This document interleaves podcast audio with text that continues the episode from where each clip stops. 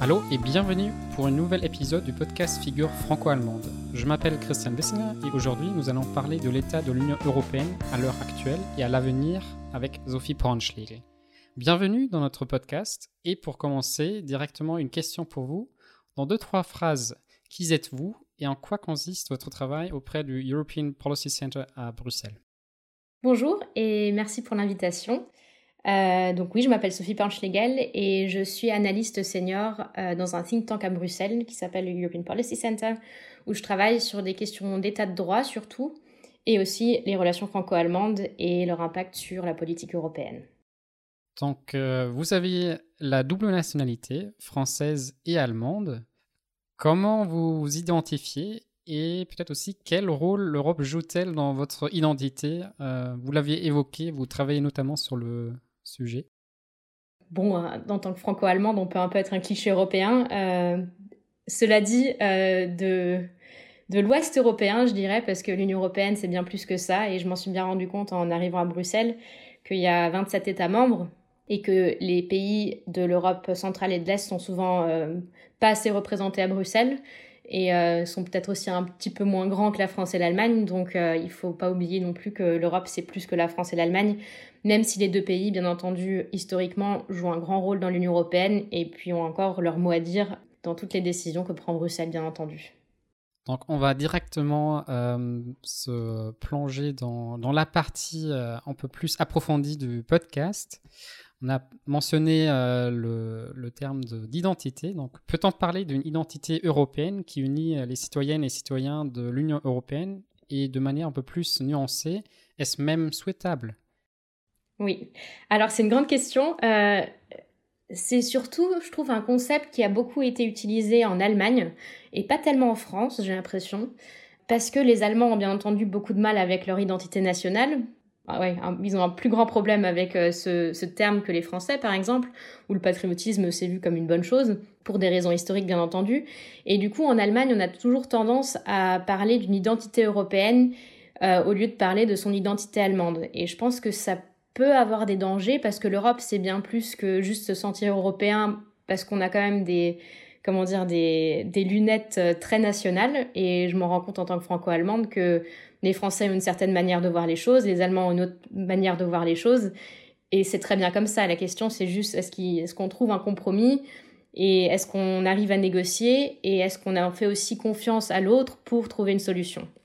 Et donc, je pense que à Bruxelles, on ne parle pas beaucoup d'identité européenne parce qu'on se rend bien compte que ça ne parle pas beaucoup de gens. C'est un sujet qui peut être euh, très euh, élitiste même et qu'il vaut mieux parler euh, de l'intérêt européen commun et d'essayer de trouver sur un plan politique des solutions à tous les défis qu'on rencontre en ce moment, que ce soit la crise climatique, la guerre en Ukraine, la, voilà, la crise énergétique qu'on va avoir cet hiver. Donc il y a, je pense, assez de de sujets sur l'agenda politique qui sont vraiment importants pour les citoyens, plus que les questions d'identité.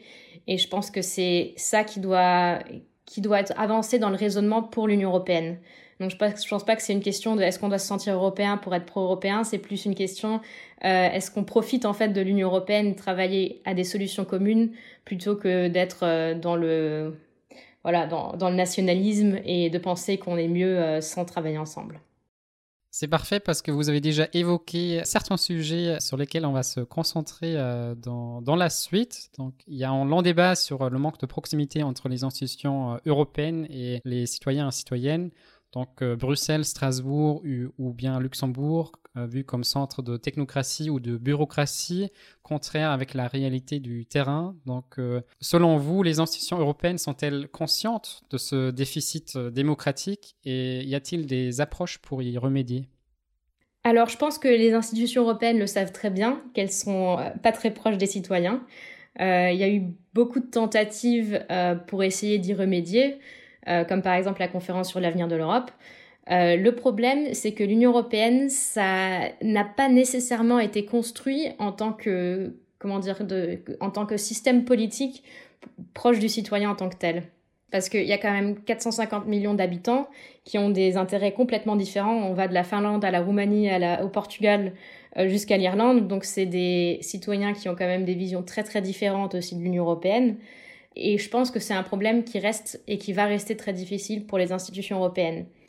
L'autre chose aussi, c'est que la Commission est, tout le monde le sait, une institution qui est très bureaucratique et elle fait très bien son travail en tant qu'institution bureaucratique, mais c'est pas non plus euh, une institution qui est vouée à avoir un grand débat politique. Le Parlement européen déjà plus, donc on parle de la politisation du, voilà, de l'Union européenne pour cette raison-là aussi, ce qui est une très bonne chose. Mais comment dire, on a déjà tellement d'intérêts différents avec 27 États membres dans l'Union européenne qu'en plus avoir des politiques partisanes, ça rajoute en fait à la complexité aussi. Donc c'est toujours une question de représentation et d'un autre côté d'avoir euh, trop de complexité. Après, ça devient trop compliqué pour les citoyens à comprendre ce qui se passe aussi. Donc c'est ça en fait le dilemme que rencontre l'Union européenne. Et je pense pas qu'on va résoudre ce problème euh, dans quelques mois ni dans quelques années. Je pense que l'autre problème aussi, c'est que les initiatives comme la conférence sur l'avenir de l'Europe, elles sont euh, bien intentionnées, mais souvent les instruments qui sont mis en place sont pas nécessairement les, bonnes. Et je pense qu'il faut avoir plus d'initiatives qui partent euh, d'initiatives citoyennes ou locales et qui sont plus, euh, comment dire, qui se concentrent plus aussi sur des régions transfrontalières, sur le travail entre jeunes, pour faire l'Europe plutôt que d'imaginer que ça va venir des institutions. Donc, vous, euh, vous êtes d'avis que la conférence sur euh, l'avenir de l'Europe, est-ce qu'elle a permis à la société civile, aussi dans, un avenir euh, plus, plus proche, de mieux adresser ou aussi nuancer leurs propos qui auront aussi un véritable impact dans, le, dans la création des, politiques au, niveau de l'Union? Non, pour faire court. Je pense que je pense que la conférence sur l'avenir de l'Europe, ça a été un, un essai. Bon, et après, il faut pas être trop dur non plus. C'était une première de, de mettre en place de la démocratie délibérative au niveau européen. C'est une très bonne chose, mais clairement, il y a eu beaucoup de, de failles et de d'erreurs qui ont été faites. Et aussi parce que c'est une question de pouvoir finalement. C'est une question de est-ce qu'on va vraiment laisser euh, les citoyens décider? Euh, ou est-ce que c'est pas justement les décideurs politiques qui, euh, qui doivent prendre les décisions pour les citoyens? Et donc je pense que ça a été une bonne, un bon début, mais la question c'est qu'est-ce qu'on en fait et est-ce que ça va se muer en une, en une convention euh, pour éventuellement réformer les traités européens ou pas?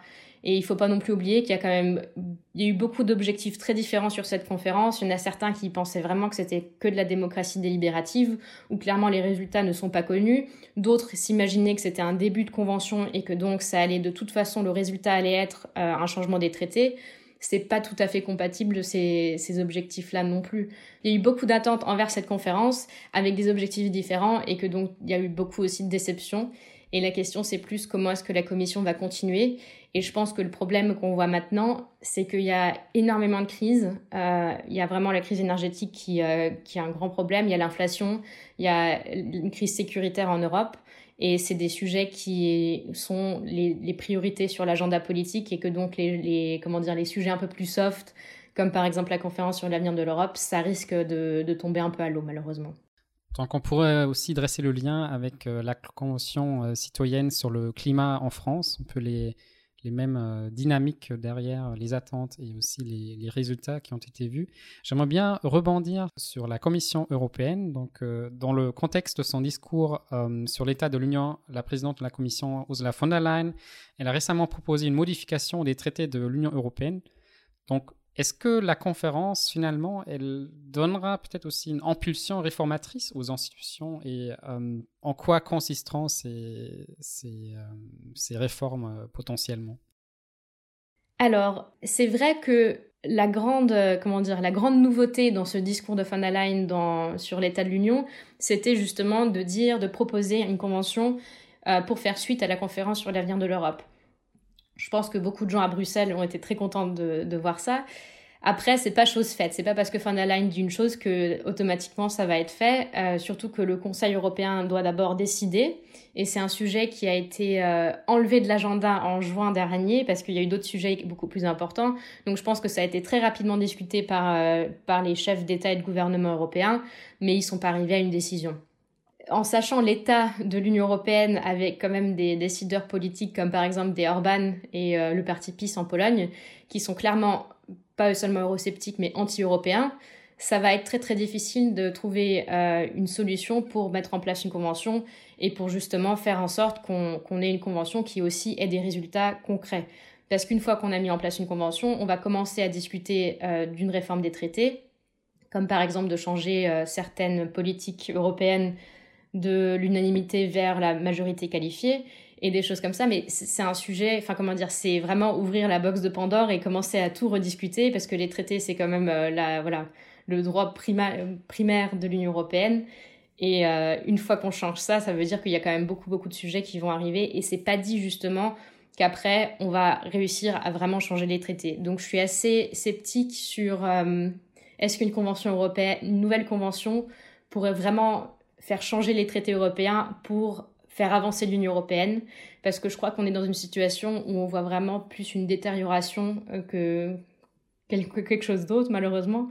On voit que je travaille comme je travaille sur l'état de droit, c'est surtout ça qui m'importe beaucoup, mais on est dans une situation où le Parlement européen a quand même expliqué que la Hongrie n'est plus une démocratie mais une autocratie. Et quand on est dans des situations pareilles, ça va devenir très très difficile d'ouvrir les traités aussi, parce qu'on a quand même un article 2 qui dit qu'on est tous des démocraties euh, qui respectent les droits humains, euh, les minorités et puis euh, l'égalité des genres.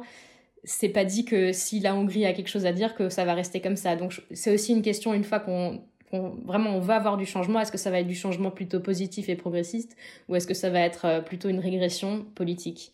Et donc c'est aussi ça le grand danger quand on décide d'ouvrir le débat sur par exemple les traités européens, de dire ah ben en fait on va avoir une régression plutôt qu'une progression. C'est un grand sujet et c'est pour ça que c'est pas une question facile à poser, je dirais. Alors effectivement, euh, l'Union européenne fait face à de, multiples crises qu'à l'extérieur, mais également à l'intérieur. Donc vous avez évoqué euh, le sujet de, l'état de droit. Par rapport aux valeurs de l'Union européenne, si l'on considère la manière dont les violations des droits de l'homme sont traitées aux frontières extérieures de l'Union européenne, ou bien le déclin de l'état de droit en Hongrie ou en Pologne, Comment peut-on remédier cette problématique avec les valeurs de, l'Union euh, européenne initiale qui sont justement de défendre euh, l'état de droit, les valeurs démocratiques et euh, tous ces, valeurs et ces propos qui ont été notamment défendus lors de la conférence sur l'avenir de, l'Union c'est une question où, où, en gros, ça dépend un peu comment est-ce qu'on voit le système politique de l'Union européenne. Je pense que il faut il faut pas oublier que l'Union européenne c'est pas on s'imagine toujours que c'est des institutions à Bruxelles qui sont très éloignées euh, des citoyens et des, de la politique nationale, mais c'est pas du tout le cas. Je pense que souvent on a tendance à s'imaginer que la Commission décide des choses toute seule, alors que une fois qu'on est à Bruxelles, on se rend très bien compte que ça dépend surtout du Conseil européen. Et le Conseil européen, c'est les chefs d'État et de gouvernement des États membres. Donc en gros, c'est les Scholz, les Macron, euh, les Orban, les Pedro Sanchez qui décident et que donc l'Union européenne dépend complètement des gouvernements nationaux. Et ces gouvernements nationaux, comme on le sait, ils changent beaucoup avec les élections. Et bien entendu, on a déjà la Pologne et la Hongrie qui sont dans des situations voilà, d'être anti-européens avec des gouvernements qui clairement ne respectent pas l'état de droit ni la démocratie. Mais c'est des pays qui restent, euh, ça reste seulement 2 sur 27. Et donc plus on en aura, plus ça sera difficile d'avoir une politique européenne commune et non seulement commune, mais aussi qui défend les valeurs originales de l'Union européenne, qui sont justement celles qui sont dans l'article 2, euh, où on dit qu'on est tous des démocraties et qu'on voilà, qu'on respecte les droits humains euh, et toutes ces belles choses-là. C'est très difficile en fait de, de voir ça de manière séparée. Donc l'Union européenne, tout comme les systèmes politiques nationaux, ils évoluent avec le temps et ils évoluent aussi avec les, les pensées politiques qui existent dans les États membres. Et plus on a une... Euh, une, direction qui va vers l'extrême droite et le populisme, plus l'Union européenne en sera aussi concernée. Euh, donc je pense que c'est pas voilà, faut pas voir ça comme une chose euh, qui existe toujours et qui est très très stable. Malheureusement, c'est pas le cas. Et puis c'est vrai que probablement les juristes diront, mais on a quand même les traités européens et puis euh, on a quand même des conventions internationales. Mais comme on le voit souvent, les, surtout les populistes d'extrême droite ne s'intéressent pas beaucoup au droit international ni à des traités mais surtout au pouvoir, et que je pense que si on veut vraiment garder une Union européenne qui est basée sur des valeurs communes, c'est aussi notre responsabilité à nous, et surtout des gouvernements nationaux qui, qui sont encore européens, comme par exemple les Macron et les Scholz de, voilà, de ce monde, à être beaucoup plus clairs sur euh, l'importance de ces valeurs. Et ça, c'est peut-être un point que, que j'aimerais beaucoup faire, c'est que pour l'instant, ils n'ont pas été très clairs. Ils le disent beaucoup dans les discours politiques en disant que les droits humains, c'est important et qu'on a besoin de respecter l'état de droit. Mais dans les faits, ils le mettent pas vraiment en tant c'est pas vraiment leur priorité sur l'agenda politique. Euh, c'est pas quelque chose où ils ont vraiment envie d'en parler. Ils, vont quand même chercher le compromis avec euh, Monsieur Orban, et donc c'est aussi leur responsabilité si on est dans la situation actuelle. Je pense notamment aussi aux élections euh, nationales euh, en Suède où euh, le camp conservateur et également l'extrême droite ont remporté en, nombre très fort de, voix. Vous avez mentionné l'importance du Conseil euh, de l'Union européenne. À votre avis, est-ce que ce changement de gouvernement pourra aussi euh, contribuer euh, à un changement de l'agenda de la présidence du Conseil des ministres? Alors oui, clairement, on va avoir la présidence de la Suède début 2023, après les Tchèques. Donc pendant six mois, c'est l'État membre qui est responsable de la présidence qui peut, comment dire, qui a une plus grande influence sur l'agenda politique de l'Union européenne pendant ces six mois. Et on s'attendait avec une Suède d'avoir un agenda qui allait peut-être mettre, euh, comment dire, sur l'agenda politique l'état de droit, des questions de, d'immigration qui sont quand même très compliquées, mais on s'imaginait qu'ils allaient mettre sur l'agenda justement des sujets assez sensibles. Et maintenant, on va probablement pas du tout avoir cette même euh, priorité, voilà, ces mêmes priorités politiques sur l'agenda puisqu'on va avoir un gouvernement qui va être conservateur avec peut-être, je sais pas où sont les négociations, quand même des, des néo-nazis avec les euh, comment, Sweden Democrats, donc les démocrates euh, suédois, je crois que c'est ça leur nom. Voilà. c'est intéressant aussi que l'extrême droite euh, s'appelle démocrate, mais ça c'est une autre question. c'est une question de définition de comment est-ce qu'on voit la démocratie, j'imagine, mais moi je ne les trouve pas très bien démocrates pour l'instant. Donc oui, ça va avoir un impact et c'est aussi une question de... Bon après, peut-être pour, euh, pour mettre dans le contexte, les présidences, depuis qu'on a un président du Conseil européen qui est Charles Michel, les présidences euh, tournantes euh, ont un petit peu moins de pouvoir, surtout quand c'est des pays qui sont pas très grands. Et c'est là qu'on voit quand même l'impact de la France et de l'Allemagne dans l'Union européenne. C'est qu'on regarde pas les présidences de, du même œil. Donc quand c'est des plus petits pays comme par exemple la République tchèque, souvent euh, leur influence sur l'agenda européen est un peu moindre que quand des pays comme la France, et on l'avait là au début d'année, prennent la présidence où vraiment ils essayent de faire avancer les dossiers. Euh, et c'est, je pense, je pense que c'est vraiment dans les présidences qu'on voit encore la différence qui existe entre les petits pays et les grands pays, et les pays qui sont dans l'Union européenne depuis longtemps, et ceux qui sont là depuis pas encore trop longtemps. On voit que différents pays ont différents euh, agendas pour, pour l'Union européenne. Pourtant, il y a aussi des sujets qui unifient les États membres de l'Union européenne, donc notamment aussi euh, la guerre d'agression russe contre euh, l'Ukraine, euh, qui a aussi un, fort impact sur le développement futur de l'Union européenne. S'était posé la question, allons-nous vers une nouvelle augmentation des compétences de l'Union européenne, donc une intégration approfondie, par exemple dans les domaines de la politique étrangère, sécuritaire ou énergétique, ou est-ce que les États membres visent-ils à accroître leur influence face aux nombreuses crises? Je suis conscient que c'est une très grande question et euh, on parle de l'avenir, mais euh, peut-être vous, vous auriez euh, des pensées à nous apporter. C'est une très très bonne question où je pense qu'il n'y a pas de réponse unifiée. Ce qu'on a vu pendant la pandémie, c'est que clairement il y avait une renationalisation assez, assez incroyable où on avait quand même les, les, frontières qui ont été fermées aussi par des pays comme l'Allemagne. Donc ça, ça m'a paru absolument incroyable, mais c'était le cas. On a eu aussi un manque de, coordination au niveau européen pour tout ce qui est des mesures de mobilité en Europe. Donc c'était, en gros, ils parlaient pas ou alors ils avaient des, des, mesures qui étaient tout à fait contradictoires. Donc je pense qu'on va quand même une tendance, et aussi maintenant en Allemagne, surtout avec euh, la, guerre euh, d'agression russe, et c'est bien comme ça qu'il faut le dire, c'est que l'Allemagne a une tendance à se concentrer sur elle-même, à, avoir une, à être dans une crise identitaire même, je dirais, euh, sur est-ce qu'on a le droit de, de, de, donner des armes aux Ukrainiens? Est-ce que ça correspond à notre identité européenne d'être paisible ou pas? Et est-ce que c'est pour la paix ou est-ce que c'est pour la guerre? Donc je pense que c'est des questions qui sont très très allemande sur ce point-là et on voit quand même qu'il y a une espèce de repli sur soi. La France, c'est peut-être un tout petit peu moins le cas, mais on voit qu'en situation de crise, souvent, il y a une tendance à la renationalisation. En même temps, je pense que certains chefs de gouvernement, comme Macron, ont bien compris que c'était pas nécessairement la bonne chose. Donc ça peut arriver, et je pense que c'est une tendance qui est assez malheureusement naturelle. Mais ça dépend aussi, bien entendu, des chefs de gouvernement et des chefs d'État s'ils prennent cette décision active de renationaliser ou bien de dire il nous faut une solution européenne. Et je pense que ce qu'on a pu voir avec euh, ce qui se passe en Ukraine en ce moment, c'est qu'on a quand même compris que l'Union européenne servait à pas mal de choses, comme par exemple d'avoir un régime de sanctions commun, euh, à faire en sorte d'accepter les, les, réfugiés ukrainiens en Pologne, en Roumanie, en Hongrie.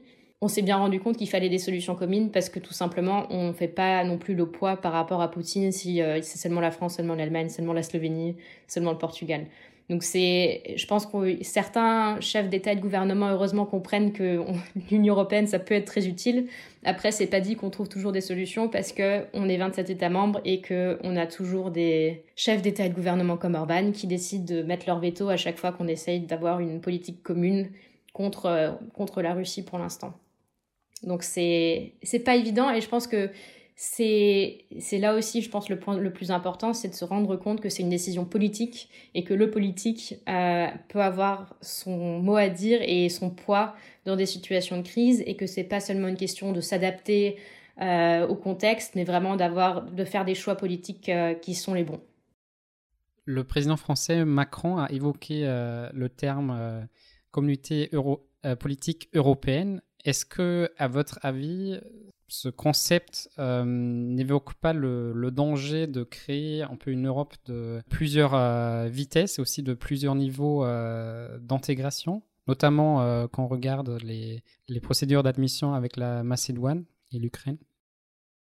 Alors ça, c'est très intéressant parce que, par exemple, dans, toute la question de l'élargissement de l'Union européenne, la France et l'Allemagne ont des visions et des intérêts complètement différents pour le coup, je suis peut-être un peu plus française sur ce point-là qu'allemande. sur d'autres sujets, sur l'énergie, je suis plus allemande. Enfin bon, euh, je pense que sur ce point-là, Macron a une très bonne idée parce que de toute façon, on a déjà une Europe à plusieurs vitesses, donc c'est seulement accepter la réalité qu'on a déjà. Euh, et je pense que oui, ça peut être très injuste envers euh, les pays des Balkans qui attendent depuis des années et des années et qui, font, ont des négociations qui durent pour justement être membres de l'Union européenne.